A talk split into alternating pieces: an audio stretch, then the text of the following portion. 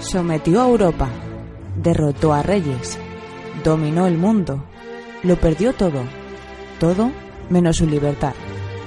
Los cuadernos de la memoria, de Francisco Gijón, la novela definitiva sobre el exilio de Napoleón en Santa Elena.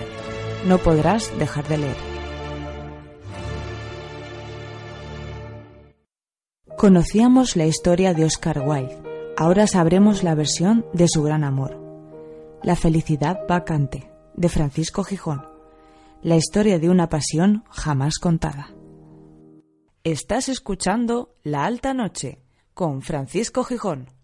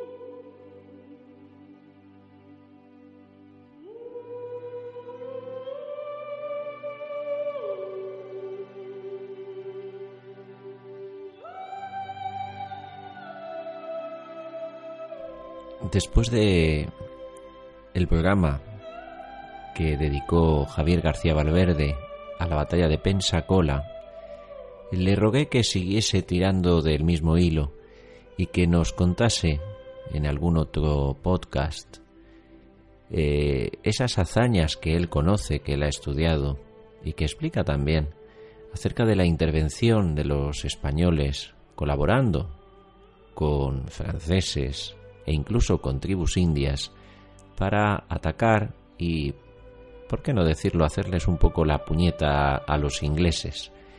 Y me contó una curiosa historia que yo desconocía, muy heroica, muy sorprendente, sobre el ataque al fuerte de San Josef. Todo ello enclavado o enmarcado dentro de la Guerra de la Independencia norteamericana. Es una historia muy interesante. Es una historia de esas olvidadas, de esas eh, que nunca nos contarán los estadounidenses en sus películas, como luego él mismo apunta, y que yo creo que merece la pena que compartamos esta noche, que la escuchemos de su propia voz y bueno, que con sus palabras nos la explique de la misma manera que me la explicó a mí. Así que esta vez le volvemos a dar la palabra a Javier García Valverde y con él os dejo para que nos cuente qué sucedió con el fuerte de San Josef. Con él os dejo. Espero que os guste.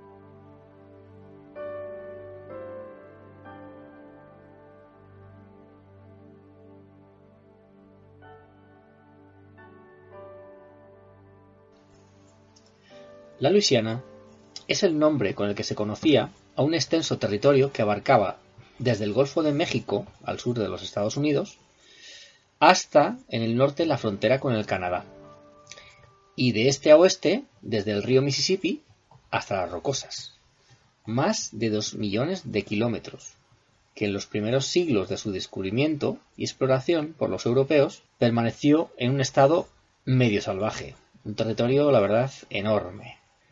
Primero fueron los españoles los que se adentraron en parte, pero después serían los franceses los que tomaron posesión del territorio allá por el siglo XVII. Desde mitad del siglo XVIII, más o menos, sin embargo, Francia cedió a España estas vastas extensiones, que además, bueno, sin embargo, según un censo de 1785, poseía una población de solo unos 125.000 habitantes, que además estaban concentradas la, mayor parte de la población en los ríos principales. Uno de ellos era el Mississippi. Una población mínima para un territorio mayor que las 13 colonias inglesas que luego se convertirían en los primeros Estados Unidos de América. Pues bien, retrocedamos a esa época, al siglo XVIII en plena guerra de la independencia de las colonias norteamericanas. En 1779, España declaró la guerra a Inglaterra y comenzó a apoyar, primero secretamente. ¿Te está gustando este episodio? Hazte fan desde el botón Apoyar del podcast de Nivos. Elige tu aportación y podrás escuchar este y el resto de sus episodios extra. Además, ayudarás a su productor a seguir creando contenido con la misma pasión y dedicación.